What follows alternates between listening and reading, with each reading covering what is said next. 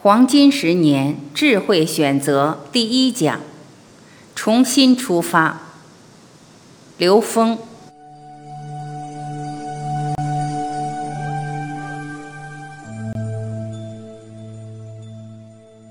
我第一次接触王柏林老师《黄金十年智慧选择》这本书的题目时，就非常震撼。我深刻领会到一个非常重要的概念。其实，刚退休的这十年是社会和个人最宝贵的生命财富，因为在这个生命阶段，我们从自己曾经为之奋斗大半生的事业中退下来。但大部分人在这个事业里面扮演的是一个大的系统里边的一个具体的角色，自己的行为、自己的各种选择，都是以这个系统的需要作为基本原则。当然了，那也是一个非常重要的考场。那么，从这个角色退下来的时候，其实我们面临一个生命的选择，也就是晚年。当我们走向生命终点的时候，我们过一种什么样的生活？说的更直接点，就是我们的生命终极趋向在哪个方向？很多人可能很难考虑这个问题，认为活着的时候其实就已经把一切都经历了，该有的都有，没有的也拿不到。但实际上，这只是一个三维认知。站在更高的时空格局里面，我们会知道，生命实际不仅仅只是在三维层次上，它有着不同的生命境界。所以，我们三维人认为的死亡，其实在更大的空间格局并不如此。那么，这在我们黄金十年的整个系统课程里边，到第四讲，我们会专门去面对这样的话题，叫超越恐惧，主要是超越对死亡的恐惧。今天我们讲的是刚退休的时候叫重新出发。一人生的不同阶段，在我们东方智慧里面，对人生的不同阶段有着不同的系统描述。但是大家比较熟悉的就是三十而立，四十而不惑，五十知天命，六十耳顺，七十随心所欲不逾矩。解读这个表达有很多种。那么，我们通过我们生命在人生考场上的经历，怎么这么说呢？因为我们把我们的生命理解为在一个生命考场上，在一个升级考场上。当然了，前提还是对我们生命的意义有一个确认，也就是生命的意义在于持续提升我们意识能量的维度。那么，在提升意识能量维度这部分有两个能量体系，一个是纵向，一个是横向。纵向能量体系就是我们讲的前道能量系统，它叫天行健，君子以自强不息。天行其实是去高维，自强不息就是修无止境，恩趋于无穷大。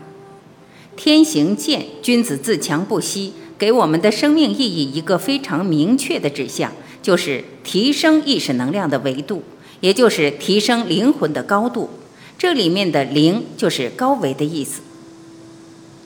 第二个是在现实层面的能量，在当下能量属性叫坤德能量，叫地势坤，君子以厚德载物。它指的是意识能量和物质能量高度和谐于当下。当了解到意识能量和物质能量在我们每一个当下高度和谐的时候，它实际是为纵向的提升。创造了充分且必要的条件，在这个当下，你面临的一切处于一种和谐能量状态的时候，这个时候我们在那个当下就有可能跟我们内在圆满智慧产生同频和关联，所以这是生命的意义。那么，生命意义呈现在我们整个生命过程里面，三十而立，它其实是在每一个不同的时代有着不同的游戏规则。你面对着你周边的人生舞台的边界，游戏规则它不一样，不同的阶段不一样，面对的人群的文化背景、科技发展水平、用到的工具它不一样，所以到三十的时候，在这之前对我们的今生所经历时代的游戏规则能够有所了解，而且能够真正进入我们生命内在持续成长的阶段。或者说，在现实的践行里面，真正开始实践我们的生命整体的生命过程。当然了，这是在古代讲的三十而立。其实，在我们东方智慧里面，对于我们的整个教育系统，从我们出生开始，它就有一个完整的体系。幼儿养性，就是我们出生的时候带着我们与生俱来的高维智慧，同时也带着我们认知内的能量结构中的所谓的缺陷，或者是偏性的能量属性。这种结构，它正因为还不圆满，所以会投影到这个考场上来，让我们在这个考场上去圆满。所以，同盟养性是让我们能够保持我们从高维进入这个时空的这种能量属性。因为它是来自高维，所以它比我们现实的境界要高，叫幼儿养性。同盟养正指的是从高维空间进入这个空间的所有的能量系统的总体的能量结构，它并不圆满，而给出正向指令、正心正念，会让我们真正的了解我们今生的功课所要瞄准的方向，也就是正心正念，达到彻底的觉醒。少年养志，就是在这个三维空间里面，要设定一个在这个时空里面生命所要担当的使命，在整个三维空间自己的存在，以什么样的一种事业来承载自己在这个考场上的应用题，或者呈现这个应用题，所以这是少年养志。而到三十，我们是在不断的觉察生命的题目，而明确这个题目，而真正的开始去做这道题。到四十而不惑，也就是十年的现实实践，参透现实的宇宙规律，也就是这十年，你按照这个时空的游戏规则去了解整个宇宙时空，在这个时空点上呈现的能量关系和它内在的能量属性。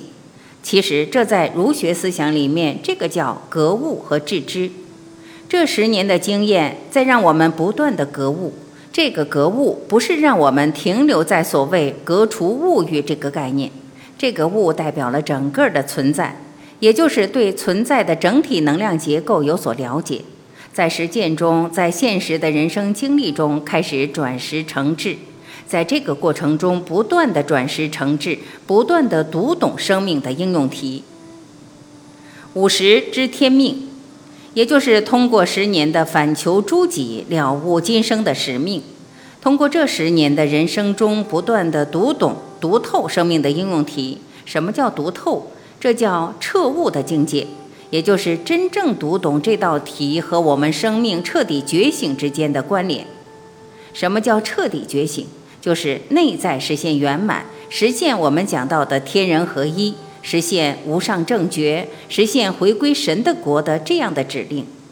到五十就是我们为了完成这样的终极使命，我们真正的天命是什么？这道题到底在考我们的是什么？六十耳顺，也就是超越现实中的一切烦恼，因为在这个时空里面，我们已经进入了一个觉醒的生命状态，这个时候，这个时空里面的所有的烦恼都不会影响我们。而在所有的存在之中，可以读懂每一种烦恼心，都是我们得智慧的机缘。所以，这个超越是在每一个当下可以发生的。恰好这个时候是善解红尘中的一切来启发智慧，这就是我们讲的黄金十年的这个时间段了。这实际上是生命迅速内在的智慧提升的阶段。在过去的实践生命过程之中，我们基本做到了格物致知、诚意正心。这个时候的真正的修身齐家治国平天下，超越小我致知，也就是超越我相，然后超越人相，就是齐家；超越众生相叫治国；超越寿者相就是平天下。所以人生从六十往后可以有更大的担当。而这种担当的格局是远远超越我们曾经的那些经历，这时候的担当完全超越了三维生命状态，选择了一个持续提升的生命方向。到了七十，随心所欲不逾矩，它指的是印证了驾驭现实的心法，也就是真正进入见山还是山，见水还是水的境界。这种境界真正达到了心物合一，知行合一。而且这时候，他对整个时空各种存在的游戏规则了然于心，他会在任何一个场域中如去如来的呈现生命当下的自在，他是进入生命的自在境界。所以，如果我们能够真正了解在人生的不同阶段，我们面对生命的题目，这个时候我们才能够了解我们讲黄金十年在这个过程中所代表的重要性。二，认知当下的人生状态状况。首先，现实人生的物质实践告一段落。如果我们到了六十以后，还在为物质实践、为物质上的这种丰盛还在努力的话，实际它这是一种遗憾。其实，我们对在物质上的需要，对于每个人来说，生命能够自然自在成长，其实消耗不了多少物质能量。人不需要为自己的生存担忧。但是，因为人类在发展所谓的经济、商业，在放大欲望，所以这些东西它必须要调动人的欲望和恐惧，激发人的贪婪和恐惧，来实现所谓的经济和商业的运转。当不断的刺激贪婪和恐惧、刺激欲望的时候，它就是以否定人的本自具足，而以人生命无休止的匮乏感作为一种动力。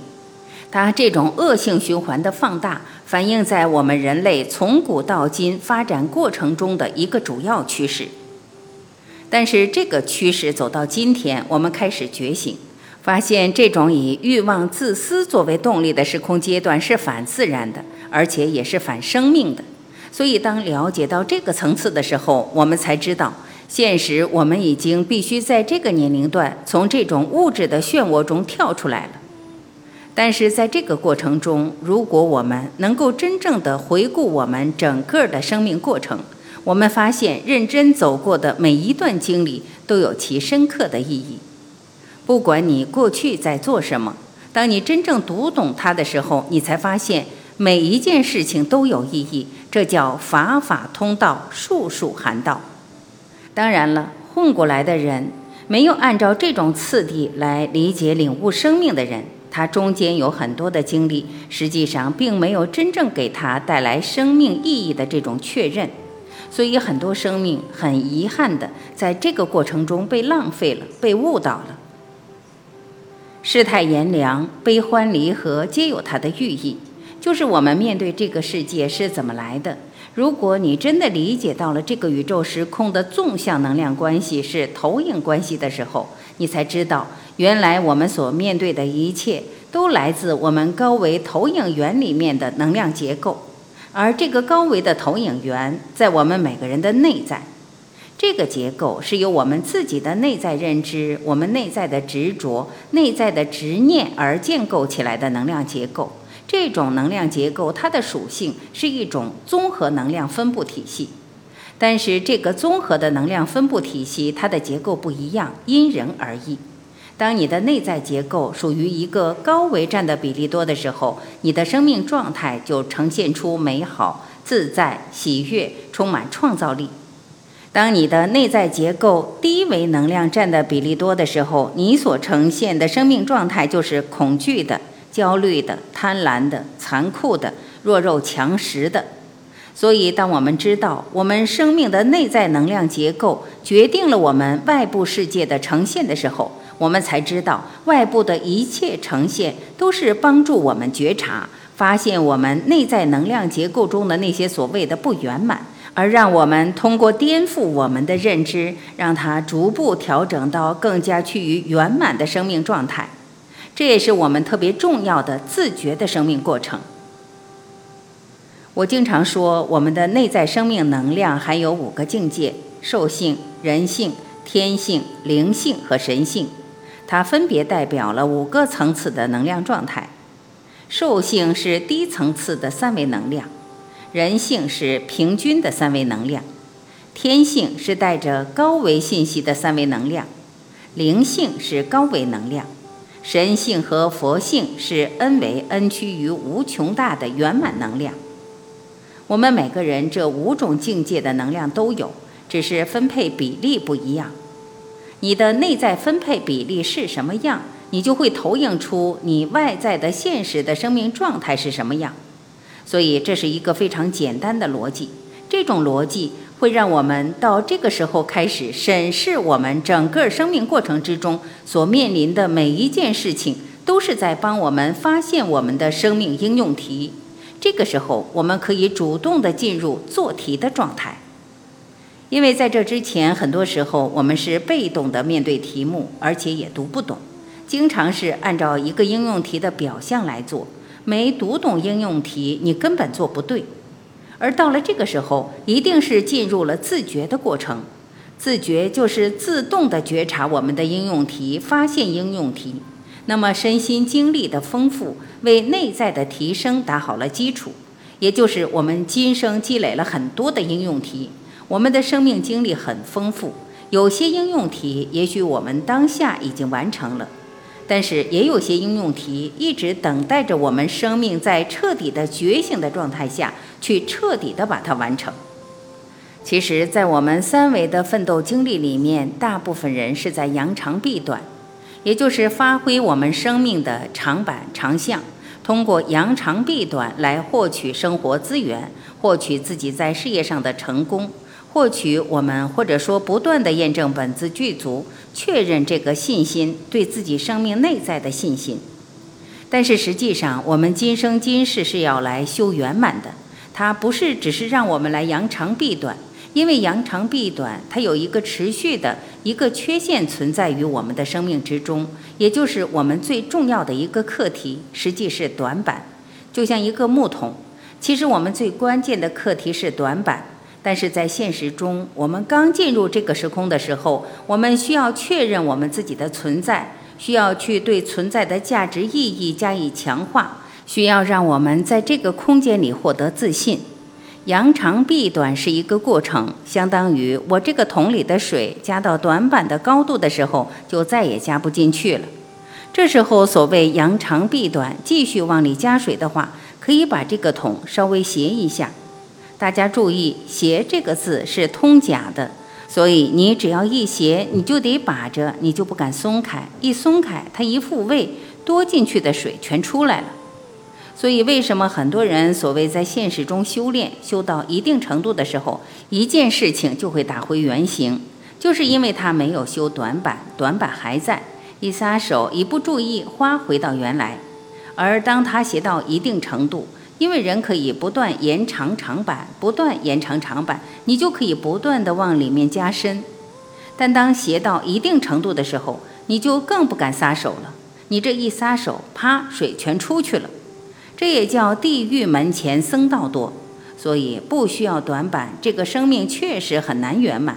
而且到最终可能白来一趟。所以到了这个阶段，真正的开始圆满生命，开始修短板。开始真正读懂我们在过去物质世界的这种奋斗之中，我们在哪些点上实际在障碍着我们的圆满，这是非常重要的一个警示。那么身心经历的丰富为内在提升打的基础，恰好通过各种形式。往往我们在现实事业之中，我们基本上大部分人专注的是成事，怎么把我们面临的一件一件事做成。实际上，如果要觉醒的话，你追求的是成功。成功叫成就功德，这个功德是维度，成就你维度的提升。所以，一个在整个生命过程中持续的知道觉醒到所有的存在都是来帮助自己成就功德的，成就内在维度提升的。这个时候，他就很早进入了内在提升的阶段。但是，大部分人在现实的各种事件之中遇到的各种挑战、发生的各种烦恼，并没有真正读透它。没有读透的时候，大家就在不断的透支能量来转化表象的能量关系。这是外在的很多东西对我们产生的提示，更本质的提示往往是被忽略了。这个时候会出现一个阶段，就是年纪大了以后开始生病。其实疾病是发生在我们自己身上，是对我们更加强化的生命功课的提示。所以在这个阶段，身体状况告诉我们内在的信号，让我们去觉察我们的生命功课是什么。在跟徐梅院长整体医疗对话的时候，反复在强调这件事情。很多人到这个时候身体产生疾病的时候，一开始还是按照我们一般人的逻辑去治病。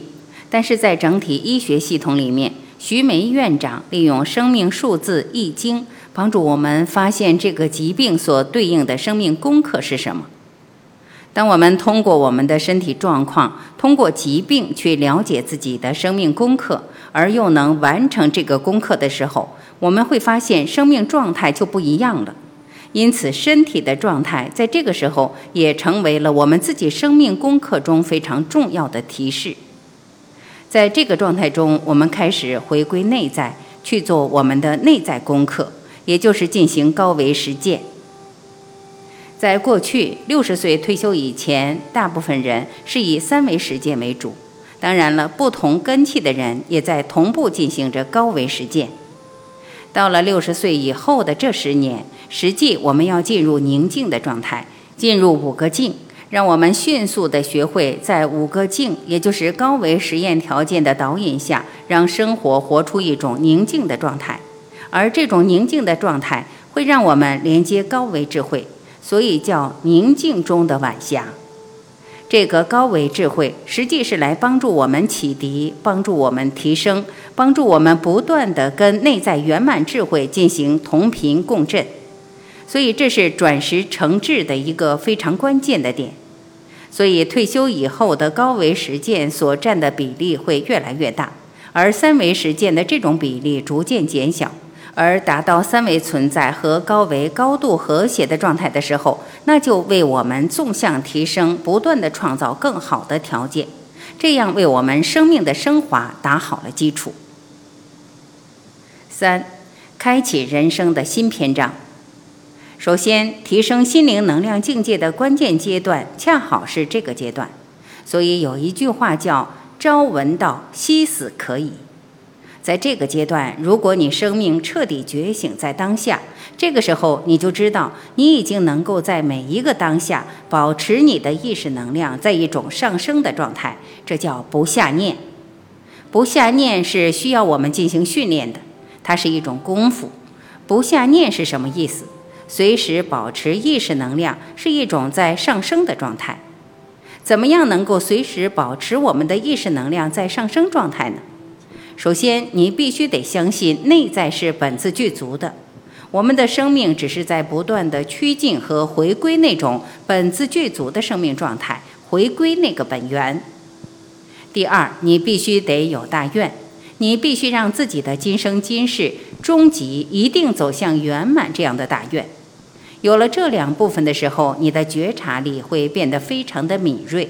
你会随时关照自己现实中遇到的人事物和这些人事物对自己内在产生的影响。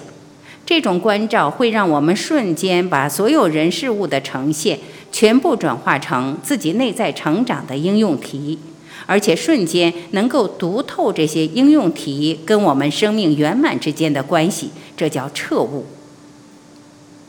能够真正达到这样状态的时候，我们每一个当下其实都是在提升，而且在生命经历里面各种复杂冲突经历呈现在我们的生命中，都是让我们内在认知密集呈现，而让我们有更多的机会同步的去完成我们更多的应用题，也就是复杂的应用题。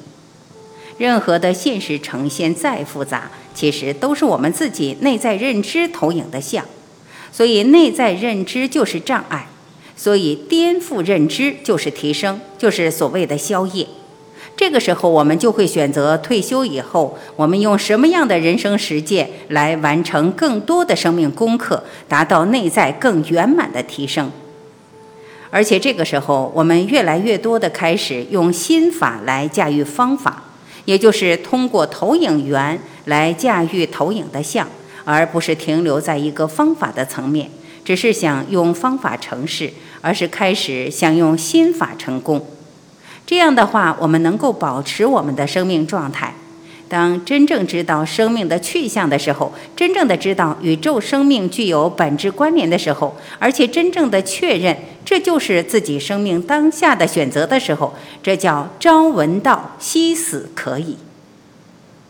那这个时候，你的生命，你在生命的每个当下，你都有功夫。你是不怕念起，就怕觉迟。你念起即觉，你负面的情绪能量状态只要一出现，你马上觉察，马上调整，马上恢复到上升的状态。这个时候，我们到生命的最后一刻，我们只有一个去向，就是提升，就是回归圆满。所以这样的话，就有了巨大的内在动力。所以，生命每个当下的实践，都是所谓的死亡训练，都是所谓我们在濒死的时候的生命去向。所以，这是一个非常简单的逻辑。但是，现实人沉迷在三维的生死观里面，很难理解生命的永恒。提升维度而进入这种永恒自在的生命状态，是靠我们平时一点一滴在每一件事情上修炼出来的。那么，内心的宁静给了我们飞跃的空间。也还是那句话，心法是高维实践，高维实践条件实际有五个境。一个是干净，一个是平静，一个是恭敬，一个是镜子，再一个就是境界。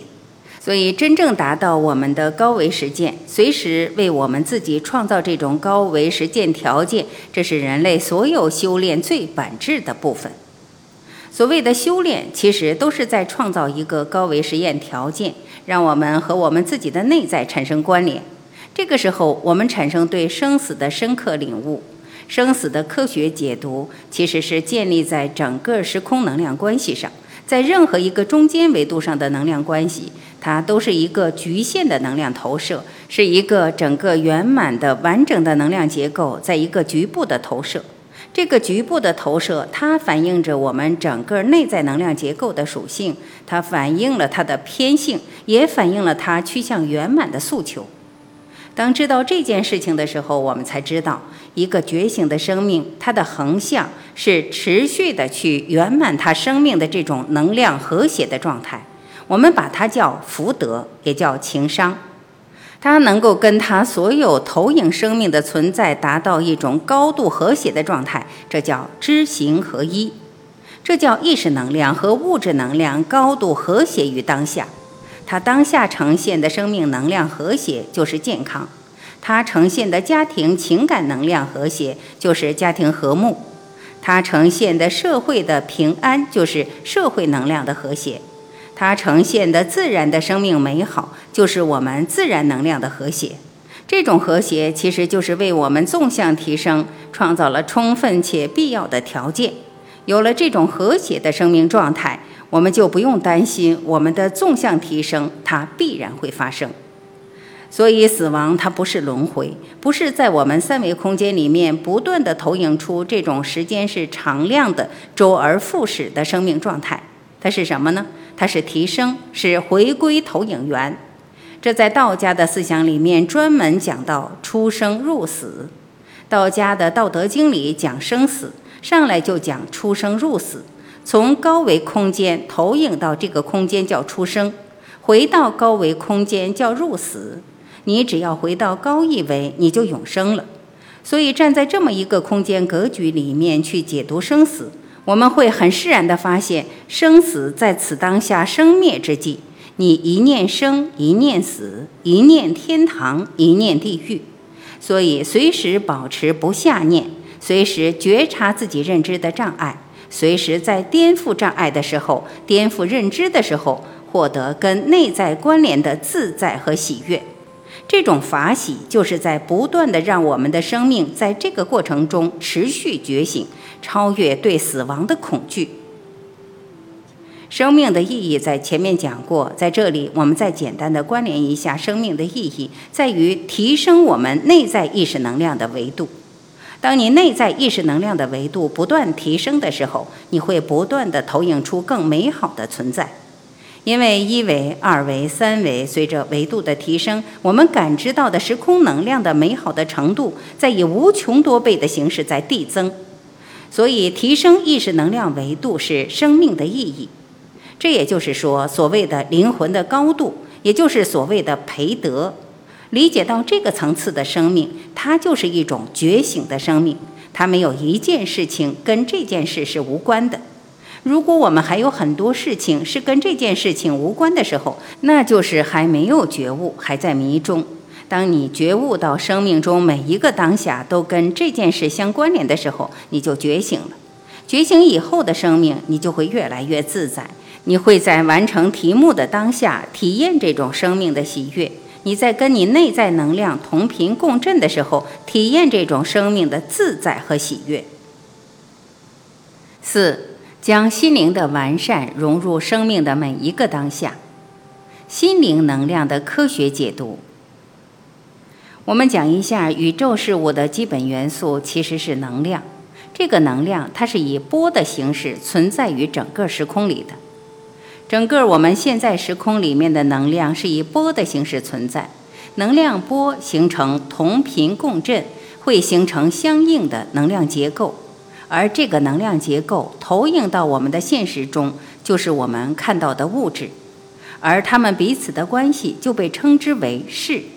所以，事物就是能量结构在这个空间的投影，而能量的振幅和频率就构成了单一信息。我们通过找所有存在的共性，最终我们借用科学的逻辑找到所有存在的共性，其实都是正弦波，也就是佛家讲的一念，道家讲的阴阳，中华文化里讲的龙。龙是正弦波的图腾。所以，当我们知道世界的整个基本元素是能量，能量是以波的形式存在，而能量波共振形成了物质，能量波本身是信息的载体。我们发现这种三位一体的存在无时不在、无处不有，遍布整个宇宙空间。我们看到一切都是由它叠加而成。而《易经》恰好把这个过程清晰地呈现出来了，也就是一个能量波就是阴阳，叫道生一；两个能量波干涉，构成了四象和五行；三个能量波就是加入观测者的能量波，对于干涉现象进行渲染的时候，你就会看到相应的物质象，这就是八卦。八个物质象和八个信息集合的叠加，构成了八八六十四卦。这就是所谓的“道生一，一生二，二生三，三生万物”。这样我们就知道，整个时空能量结构，在我们老祖宗的《易经》里面就已经把它从最简单的存在到如今的这种复杂存在的内在规律讲明白了，讲出了所有存在的来龙去脉。来的是正弦波，去的还是正弦波。只是在中间阶段产生了同频共振，我们看到了能量波的属性是它没有产生同频共振的时候，没有干涉的时候什么都看不见，只有产生同频共振干涉，再加上观测者这个要素的时候，它就呈现出了这个世界里的存在，这是格物的核心。你不了解格物的本质的时候，你很难突破物质世界的中间幻象。现在科学家们研究的夸克、玻色子都是简单的正弦波叠加成复杂粒子状态的中间态，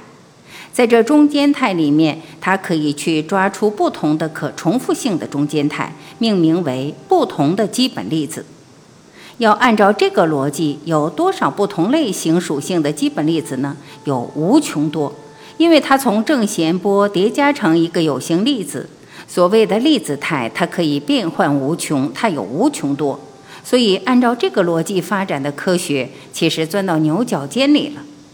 当我们知道我们老祖宗已经把科学最本质的存在，从正弦波到一切存在之间的逻辑打通了，这才是让我们真正了解什么叫格物和致知。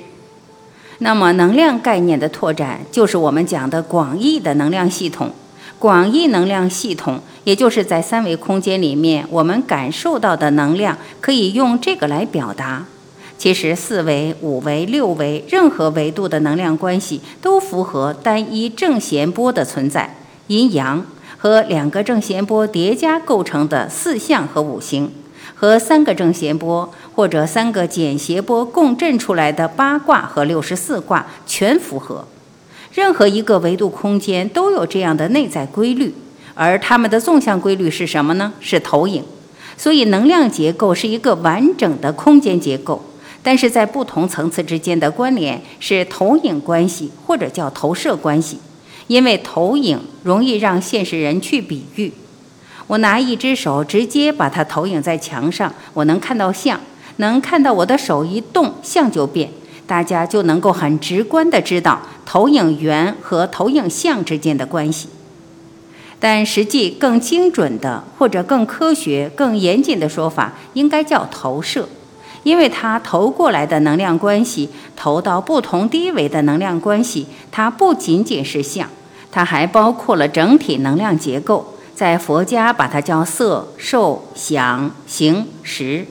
所以，整个的能量高维和低维之间的投射关系，给了我们了解这个时空宇宙纵向能量关系的一个非常简单的逻辑。所以，这样我们对整个心灵能量科学的描述，其实心灵能量就是整个宇宙的能量。但是，我们如果把三维空间的能量和高维空间的能量做一个简单区分的话，那么，三维的所有能量基本是在物质能量和三维信息的能量关系，而高维能量被称之为心灵能量，因为它是主宰，它是投影原理的能量结构，所以这个能量概念它是可以拓展到从零维一直到 n 维，n 趋于无穷大，遍布整个宇宙空间。只是高维部分变成我们的意识能量。三维部分变成我们的物质能量，所以这两种能量的这种表达，其实才能让我们知道，所有存在全是意识能量。意识能量，也就是说，我们的整个心的能量，心的能量就是宇宙的能量。所以，宇宙即心，心即宇宙。这个能量，它的投影叠加在三维空间的呈现。构成了我们三维的一切存在，这才能知道我们讲什么是心灵能量。心灵能量与现实人生有什么关系呢？心灵能量与现实人生关系，首先宇宙观决定心灵能量的自由度。我们在三维空间里面讲价值观、讲人生观、讲世界观，那都是在三维空间里的东西。到了超越三维的部分，才能真正称之为宇宙观。我们说这个星星、太空、银河系是宇宙观吗？坦率地说，它还不是一个完整的宇宙观。完整的宇宙观是建立在零维到 n 维，n 趋于无穷大。在中国字里面用一个“太”字表达出来，这个“大”是 n 维，n 趋于无穷大，其大无外。这一点是灵伟，其小无内，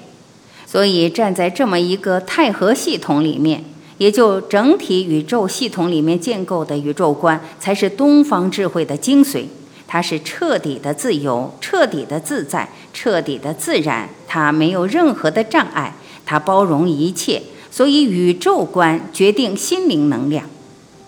当然，如果我们的宇宙观只停留在银河系和河外星系这个三维宇宙的时候，这个宇宙观就障碍了我们心灵的成长，因为你就不知道在更高的境界里边的心灵的意思、高维的意思，所以这种宇宙观才是本质的。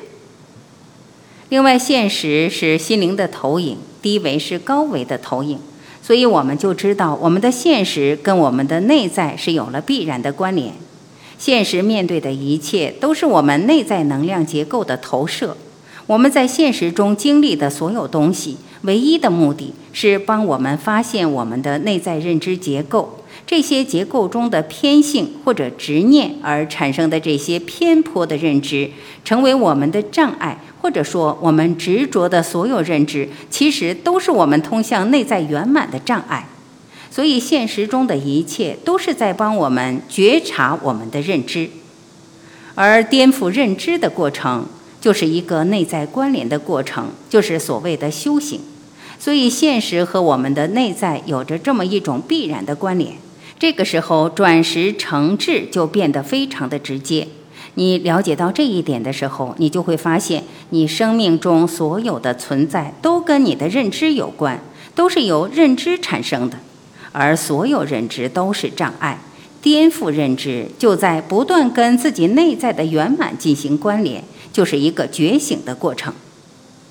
所以这个时候，你再回看生命，你从生下来，从你记事一直到退休，一直到当下，今天、过去发生的一切，其实都有意义，都是让我们去觉察我们的生命功课。在这个时候，我们才发现，原来这辈子遇到的所有的事情都有意义，只是在当时发生的时候，我们没有读懂它的意义。而今天我们退休以后，我们静下来以后。我们站在更高的维度，能够读懂，能够看到原来那些应用题，有些我们还没做，有些我们已经做完了，所以这个时候才不断的为自己按下确认键。所以你现实是心灵的投影，就让我们通过我们的现实去了解我们内在能量结构持续圆满的方向。当下的力量超越生命，超越时空，为什么？因为刚才一会儿过去未来全是三维认知，在这个认知里面连四维都去不了，更别说高维。只有当下可以通达高维，所以修炼修的就是当下，不是修过去。你过去是谁，你从哪儿来的都不重要，因为你本来是具足圆满的。说你是谁都合理，说你是谁，你内在都有，因为这个世界是由你的内在圆满存在投影出来的。所以，我们并不在乎你曾经是谁，也不在乎你未来是谁，只在乎当下是谁。所以，修炼修的是当下，在这个过程里面，能够让我们在每一个时光点上去真正的觉察，即心即佛。那么，驾驭自己，离苦得乐，不离当下。其实，我们人生最大的障碍，三维人最大的障碍，就是认为时间是常量。因为时间是常量了，有了过去，有了未来，有了刚才，有了一会儿，然后他就说：“你这个说法我们根本理解不了，怎么没有当时，没有过去，没有未来，没有昨天，没有明天吗？有，只是在这个空间里面有。当你的维度提升的时候，你就超越了狭隘的有，也就是在蚂蚁面前，一个米粒都可以给它撑死。”它那个时候的有，在人的眼里看，那个有完全不值一提。当你维度提升的时候，你根本不在意你现在所拥有的这些繁荣的现实的这些一切的所谓富足，所谓的三维的丰盛。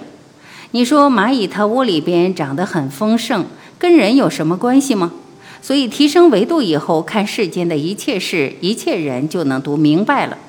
读明白了这些带来的不是失落。有人以为明白以后就失落了，不是，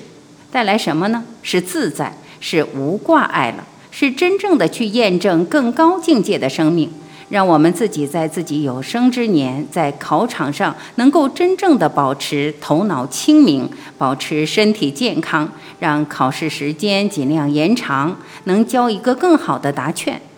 我交卷的时候，我噌就进入了一个更高的境界，升级了。所以，这个才是我们关键面对当下考题的状态。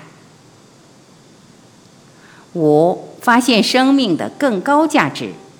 也就是我们在三维空间里我们看到的生命价值，和我们站在更高的境界读生命价值是不一样的。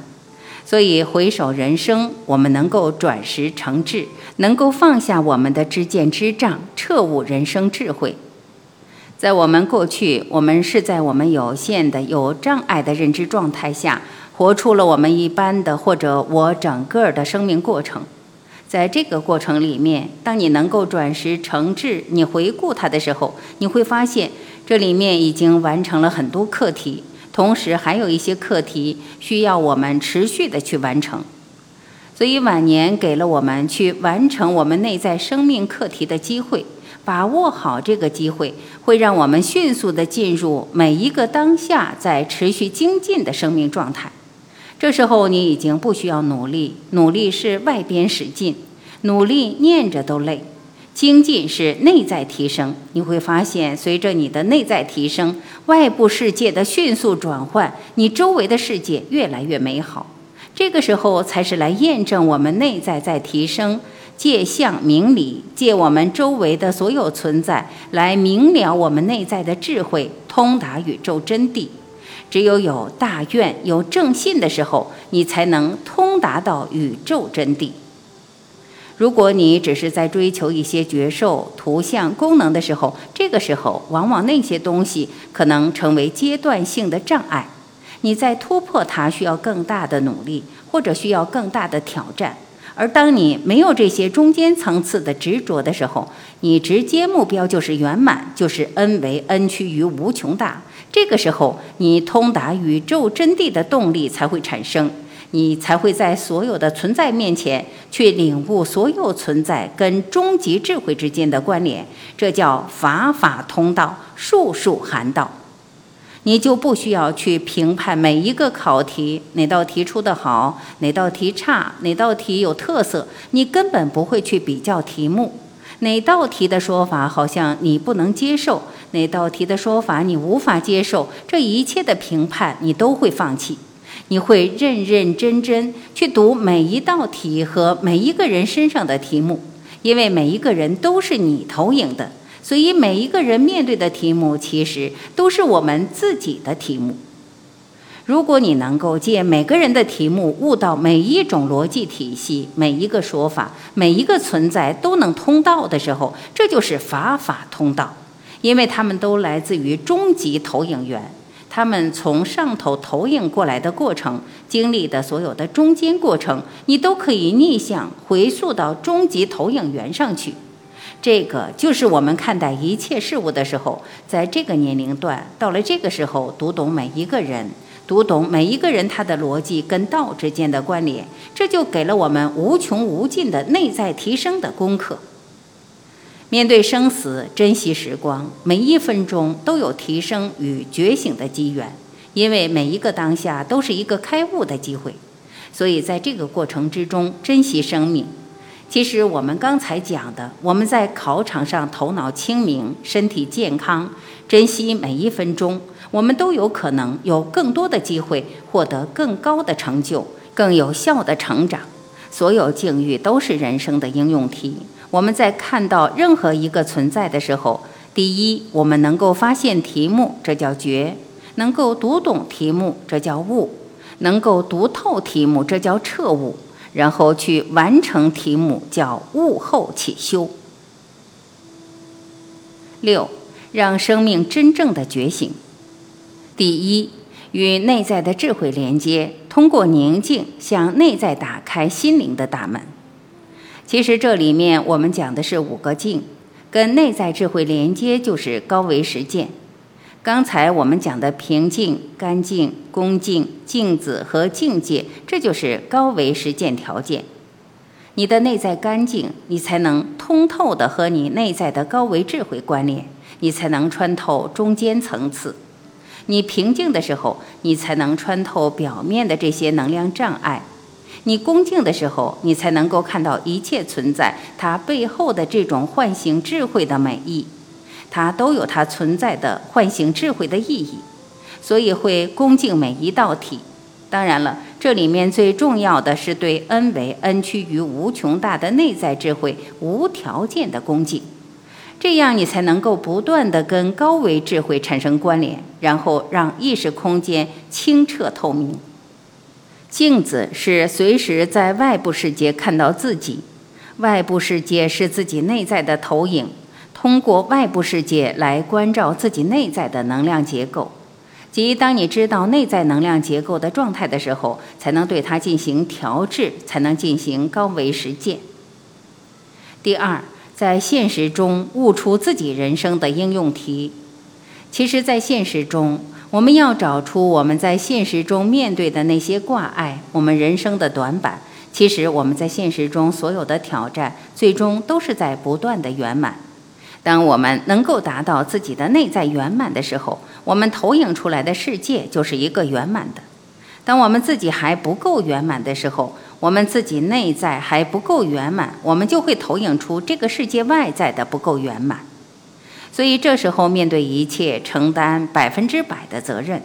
因为外在的一切都是自己投影的。所以我们不光独善其身，还要兼善天下，因为天下所有存在都是我们内在的投影，也都是帮助我们觉察我们内在的不圆满。所以从这个角度，给了我们一个更大的空间格局，去面对我们在这个空间里的一份担当。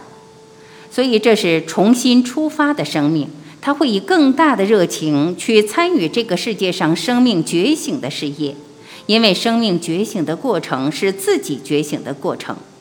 你自己不断觉醒，你就会投影出这个世界的生命都在不断的觉醒中。那么，颠覆所有的认知障碍。这个认知障碍其实就是内在的执念而产生的，是由分别而产生的。当我们真正知道因执念而产生分别，因分别而叠加出我们的不同类型的认知，由认知构建了不同的类型的能量结构，不同偏性的能量结构，而不同的偏性能量结构投影出我们现实的人生。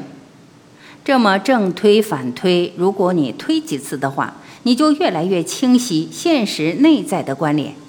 这时候才知道，生命觉醒以后的格物和致知、诚意和正心，而修身、齐家、治国、平天下。七，活出生命的大自在。第一，用智慧战胜恐惧。我们说，恐惧不是逃避躲得开的。如果你是要靠躲避恐惧，你就没有办法真正的超越恐惧。所以，用智慧来战胜恐惧。第一，就是了悟宇宙时空的内在关系，这叫格物致知。你真正能够了悟宇宙空间所有存在，包括生命存在的这种内在关联的时候，内在关系的时候，我们再强调一遍，特别简单，纵向就是投影关系。横向就是能量波的叠加关系。当横向的能量产生一种和谐的共振状态的时候，它就为纵向提升创造了充分且必要的条件。对内在关系了悟、认知生死转换的宇宙关系，我们在三维空间的生死转换，实际就是一次一次投影回三维，是因为我们认为时间是常量。这一次一次投影回三维，就是所谓的轮回。而当我们提升意识能量维度的时候，我们把时间真正活不出时间是变量的这种当下的生命自在状态的时候，你才发现，原来我们三维人恐惧的这些东西，在更高一个维度完全不存在。第二，用心念战胜痛苦。我们经常在痛苦，我们怎么去面对痛苦？很多人面对痛苦还是逃避。或者是用其他的刺激来覆盖痛苦，这些东西都解决不了本质的问题。真正用心念战胜痛苦，就是用的心法，是了悟意识能量的巨大作用。知道你这个念一转，世界就变了，包括你的觉受系统，你的念一转，你的感觉系统就会变。但为什么我们变不了？因为我们太强悍地建构在三维认知系统。所以，真正用心法，就是要跳出三维认知，跳出我们人类建构的所谓的知识系统。这些知识系统很多，它形成的是一种相对固化的藩篱。这种藩篱是对我们自由生命、自由内在智慧的一种障碍。你先要跳出来，然后你才会用好它。如果你没有跳出来，很多人一辈子活成了知识的奴隶。还告诉知识就是力量，讲了很多，还要敬知识。知识是高维能量智慧在我们空间投影出来的，这是相对固化的信息了。当然了，你要能从知识一个相对固化的信息项了解它背后投影原理的关系的话，你就是借知识悟道，这是没问题。通过知识去领悟智慧，但是太多的人依赖知识，用知识封闭自己的智慧。这是一个特别可惜的生存状态，所以当你能够真正理解内在的智慧系统，它真正的能够起到作用的时候，也就是你才能够在投影原理去工作，也就是高维实践。同时，在生命中不断的去实践转念运作的现实功课，你是否能够真正通过内在的投影源的转化改变现实？而不是在现实中拼命地修改我们现实投影出来的像，那就相当于我们用幻灯打到墙上，你拼命地在墙上重新去修改，在墙上涂抹，最后这面墙就毁了。我们整个生命的这种本来是一个纯净的投影屏，结果我们把投影屏涂了太多乱七八糟的东西。所以从内在改变，在投影原理改变，才能保持投影屏本身的纯净，而能够面对各种题目，从投影源去完成，在内在去完成，这就是心法，也就是心念。第三，用大爱获得尊严。我们很多人真正的尊严在哪儿？实际是在你的高维智慧在这个空间里的呈现，而高维智慧投入到这个空间里面最大的能量显化就是爱，就是道德仁义礼智信的人。道和德都是高维的，道是 n 维 n 趋于无穷大的，德是高维，到仁就是三维，是有形和无形的连接。是高维进入三维的通道，所以高维能量进入三维就是以爱的形式呈现，所以用大爱来获得尊严，了悟你内在能量的真谛。这个时候，你知道，当你不断的付出的时候，你才在验证你内在的本自具足，你才在投影出这个世界是以付出的形式彼此成就的状态。因为你付出，所以你投影出这个世界的付出。所以大爱它本身在表象上好像是付出给别人的，实际上它是在验证本自具足。在这个过程中，你深入体会生命的自在，用大爱的光照亮周围的世界。其实你看你周围的世界是光明的还是黑暗的，完全取决于你的内在有没有障碍光明的出现。因为你内在本来是光明，因为你是光，你的内在是投影源，你的内在从 N 维发出来的光是照见整个宇宙空间存在，外在所有的黑暗其实只说明一个问题，说明你的内在有一个东西把光挡住了，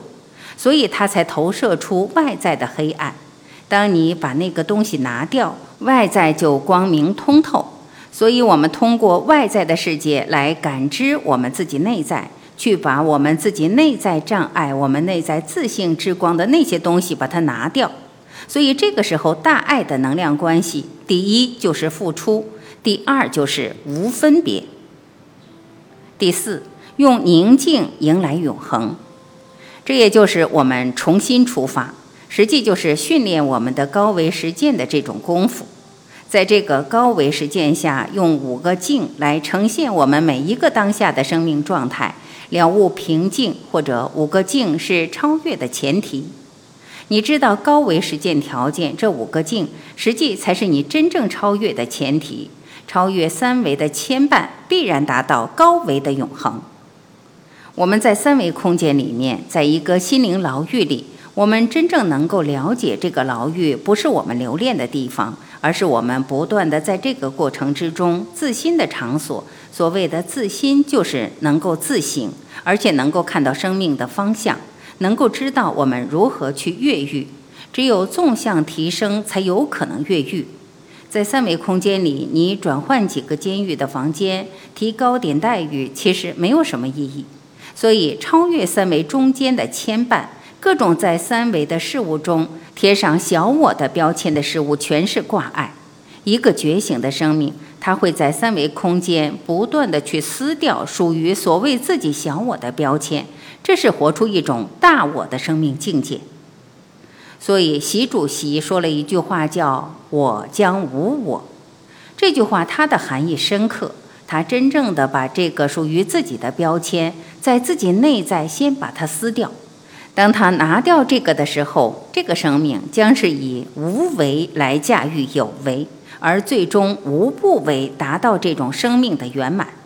这也是我们在三维空间修炼这种大圆满的一个非常重要的法门，也就是以无为面对所有的有为，因为有为和有为永远有分别，只有无为和有为可以无条件关联。而当能够自如地驾驭和连接所有的有为的时候，就是无为；而无不为，唯一挑战的是自己内在的圆满。你自己内在只要有一点不圆满，它就会投影出来一个有为是无法关联的。那个其实就是自己的生命功课。所以重新出发，给了我们一个在生命中，在生命的这个冲刺阶段修大圆满的机会。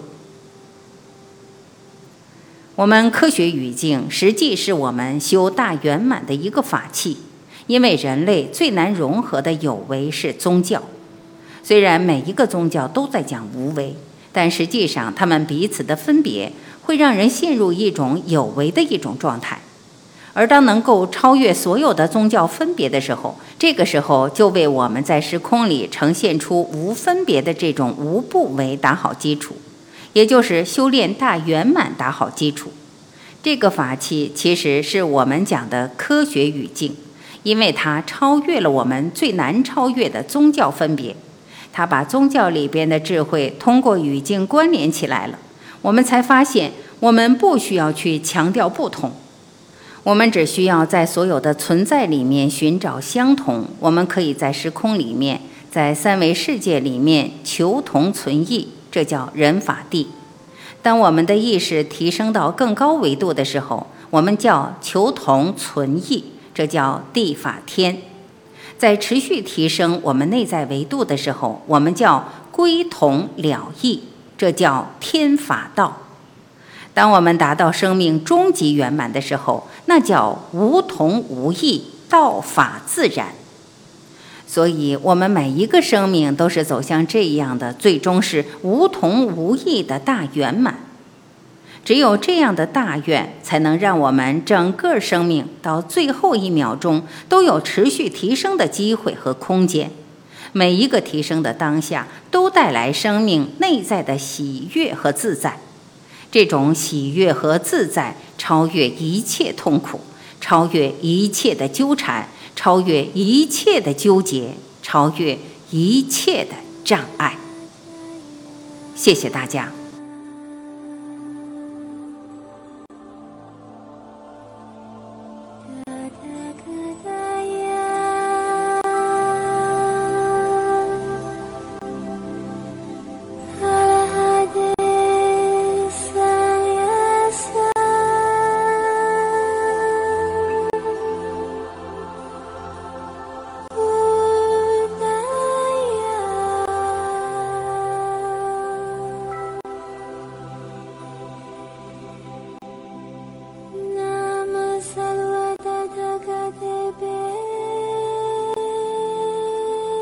感谢聆听，